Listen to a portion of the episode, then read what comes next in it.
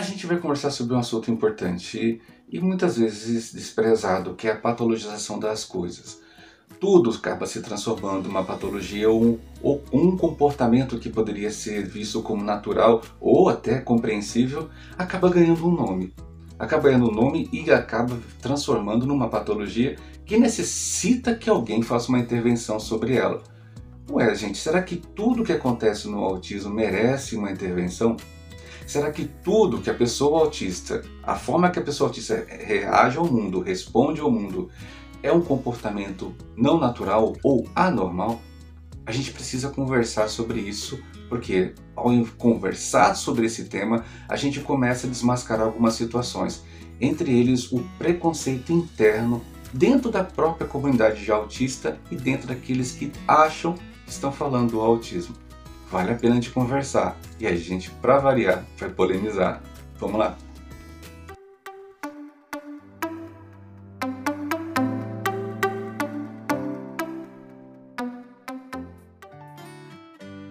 Olá, esse é o canal Autista, esse é o Alexandre Soledade, muito obrigado por você estar tá aí.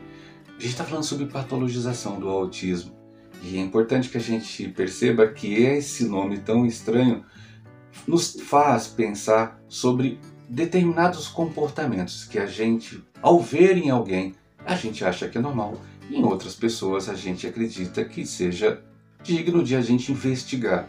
Por que aqui é normal e ali não é?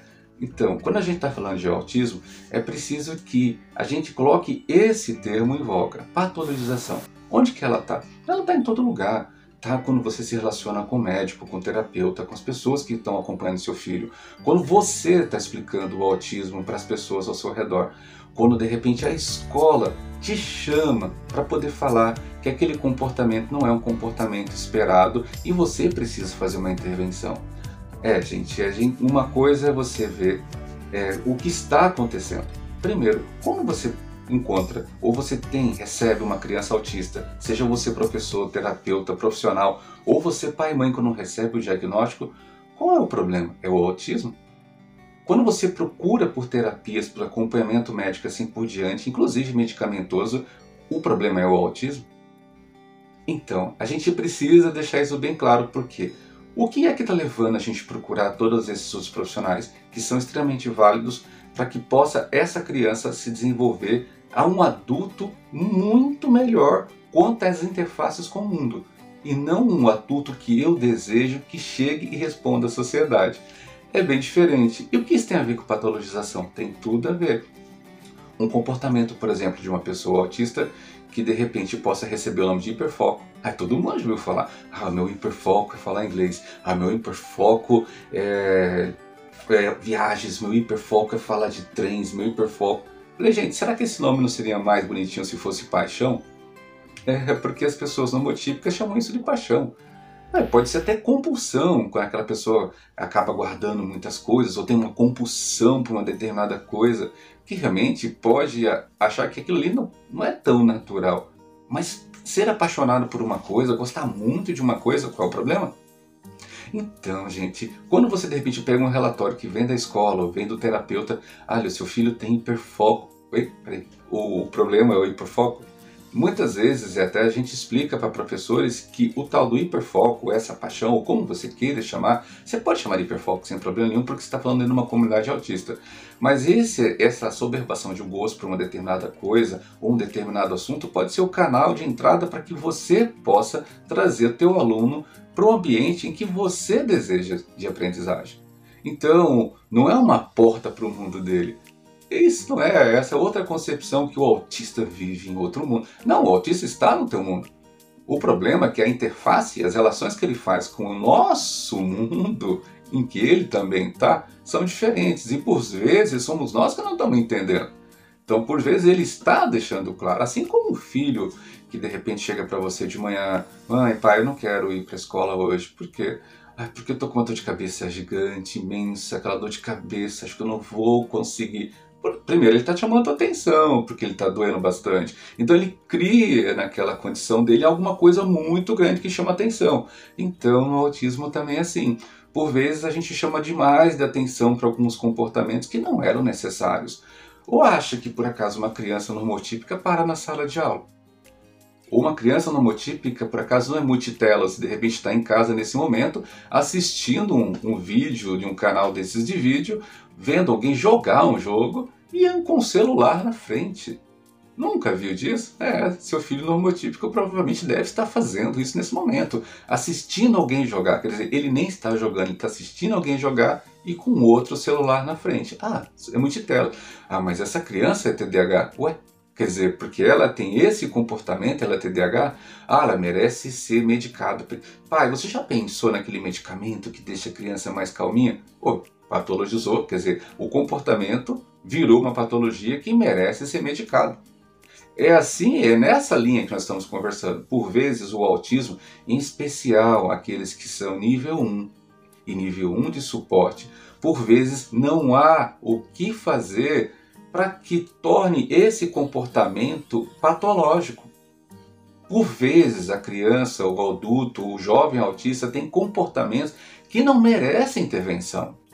Então quando você fala, ah, mas ele faz ecolalia, ele fica repetindo demais. Se você estudar a fisiologia da ecolalia, talvez você descubra que dentro desse processo de, do estímulo até a conclusão, quer dizer, do estímulo de tentar falar até a fala, e a dificuldade que isso acontece, pode ser que essa ecolalia seja as várias tentativas que ele teve. Então, ao falar, mesmo ecoando, é motivo de sucesso, porque ele conseguiu. E às vezes é reprimida a ecolalia, você está repetindo de novo. Gente, a tentativa de tentar se comunicar, que é a grande dificuldade da pessoa autista, é reprimida. Porque ela é uma ecolalia, porque é uma condição, um comportamento que virou patológico, que merece ter uma intervenção.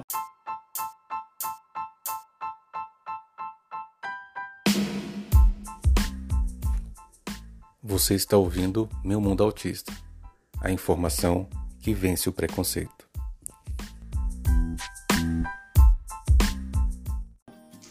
É preciso a gente entender que por vezes a gente está tolindo nossos filhos sem entender, porque não é todo profissional. Gente, o autismo tem uns 80 anos, desde que Kanner começou a mexer lá em 43, ou antes disso, aí vai entrar toda uma celeuma das pessoas dizer quem foi que descobriu o autismo, e pouco importa quem descobriu ou de onde veio esse autismo. Esse dias eu vi um jovem num canal desses de, de, que são repleto de pessoas autistas que conversam sobre a vida deles, eles perguntando um para o outro de onde veio seu autismo.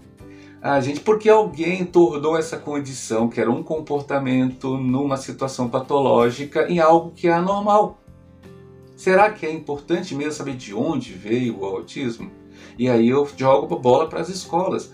É, quer dizer, a, a, criança até aquele momento que chegou para fazer a matrícula, ok, mas na hora que o pai falou meu filho é autista, você não fez entrevista ainda, não verificou o comportamento. Às vezes essa criança tem uma dupla excepcionalidade, ou seja, ela é autista e de repente ela tem um, um, um ganho aumentado na inteligência e não porque ela tem uma inteligência superdotada, ela não vai ter dificuldade, porque inclusive o superdotado, a pessoa que tem uma hiperdotação, uma superdotação, por vezes ele é excluído na escola por causa dessa condição. Não é porque seu filho é hiperléxico. Peraí, hiperléxico é outra frase que de repente tornar hiperléxico, talvez, quando a gente explica, é toda criança que de repente aprende sozinha com uma velocidade muito grande. E não necessariamente isso é uma condição do autismo. Tem nome? Tem nome, está dentro do espectro autista a hiperlexia. Ah, Léa, mas o autista não sabe explicar o que está sentindo. É, você sabe. Você sabe explicar o que você está sentindo quando você está muito mal? Pois é, o autista, no autismo isso tem o nome alexitimia. então, todos esses nomes, gente, são válidos. Mas esses nomes acabam fazendo esse circuito que eu estou tentando mostrar para você. É um comportamento que é visto como patológico, que merece um medicamento, uma intervenção. Nem tudo precisa. Então, você que é profissional, que está na área, fica focado naquilo que te trouxe, aquilo que trouxe esse pai, essa mãe a levar essa criança, esse jovem, esse adulto até você. Não é o autismo em si, não é o TDAH, são os comportamentos que não necessariamente precisam ser patologizados. Então, esse comportamento, como qualquer criança merece, em algum momento, algum tipo de ajuste, porque nossos filhos todos eles, independente se estão nomotípicos ou não, em algum momento merecem que a gente faça alguma, algum tipo de ajuste. Mas não necessariamente esse ajuste precise passar pela patologia. A gente conversa sobre esse assunto para que a gente no futuro e não faça as pessoas acreditarem que todo autista é um doente, que todo autista é incapaz. Porque ao a gente normalizar esse cenário de comportamento, patologia e intervenção, a gente está criando na mente das pessoas que a pessoa autista, toda pessoa autista precisa disso, de intervenção sobre sua própria vida, inclusive sobre sua própria fala. Esses dias eu vi um, dois jovens autistas questionando dois professores doutores que falam bastante da internet e eles foram reprimidos pela, pelos comentários do, dos outros. Quer dizer, ele está falando sobre a perspectiva dele, esses professores falando sobre a ótica deles. Quem está certo? Ambos estão certos, mas por que, que só deram errado para eles? Porque o autismo, aos poucos, as pessoas acabaram acreditando que tudo que o autista fala é patológico e não merece ser ouvido. Entendeu? Então você que é profissional que está trabalhando com pessoas autistas, pense bem nisso. É a primeira coisa, não silencie. Não silencie o comportamento. Ele não necessariamente é patológico e não necessariamente também precisa de uma intervenção. Talvez uma propedêutica, uma ajuda, uma colaboração, porque intervenção denota que você vai fazer alguma coisa à força, sem o consentimento dele. Meu sonho era que os profissionais de saúde parassem de falar intervenção, porque realmente isso, se você está fazendo isso, é, eu sei que pode soar, mas talvez você pudesse mudar esse nome. Já que mudaram tantas coisas de nome do lado de cá, por que, que não resolvem mudar algumas coisas de nome do lado de cá? Talvez isso ajudaria muito a pessoa autista nesse caminho contra o preconceito, contra o capacitismo e contra outras situações que toda pessoa autista vai passar. Quando eu falo toda, toda, porque a sociedade olha assim, olha o autista como algo patológico que merece ser intervindo. Entendeu? Essa conversa foi, foi louca, né? E outras vão, vão, vir. Obrigado por você que está no Spotify, vocês que estão ouvindo. Obrigado, obrigado por todos aqueles que estão aqui. E aí, continua mandando mensagem. Vale a pena conversar sobre autismo, tá bom? Vamos lá.